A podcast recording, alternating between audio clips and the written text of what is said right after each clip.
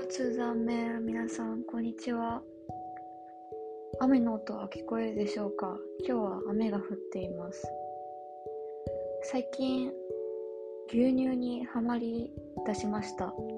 というのもある日友達の家にお邪魔したら玄関に大量の牛乳パックが置いてあったんですよね。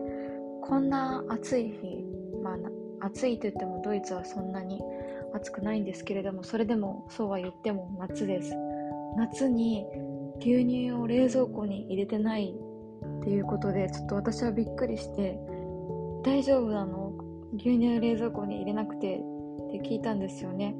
そしたら友達がこの牛乳は長期保存できる牛乳だから冷蔵庫に入れなくて大丈夫なんだよって教えてくれました。私が今までそういった牛乳を知らなかったのでその存在に驚きさらにちょっと飲ませてもらったんですけれども美味しくってそこからその牛乳にはまりました。調べていくと日本でも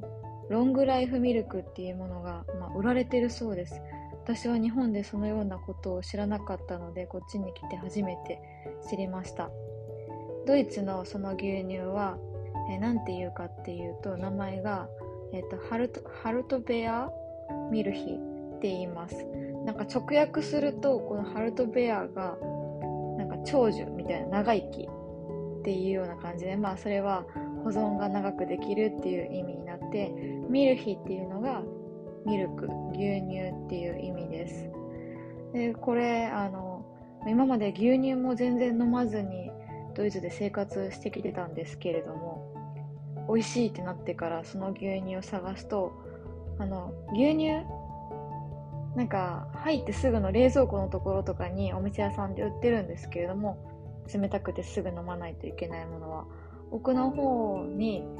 このハルトベアミルヒが売ってありました。なんか1.5%の甘いやつ。低脂肪と普通の脂肪3.5%が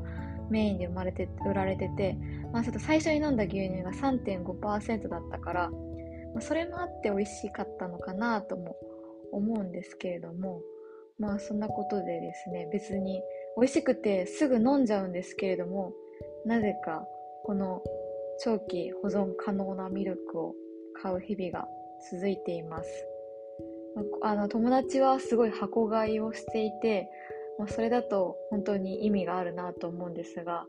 私はスーパーから家までが遠いので箱買いしたら多分家にたどり着く前にもう腕がちぎれてしまいそうになるので買っても2本とかだから、まあ、それだったら普通の牛乳買った方がいいんじゃないかって思うんですけれども、何かこだわりがちょっとあってそれを飲んでいます。本当に美味しくて毎日朝起きて牛乳家帰って牛乳っていう感じになってます。とても美味しいです。ちょっと値段を確認してなかったんですけどなんか私が調べたサイトでは日本よりも安いらしいです。なのでまあこの牛乳を飲んでみようかなと思っています。はい。そんなわけで今日はドイツでハマっている牛乳の話でした。それではまた。チュース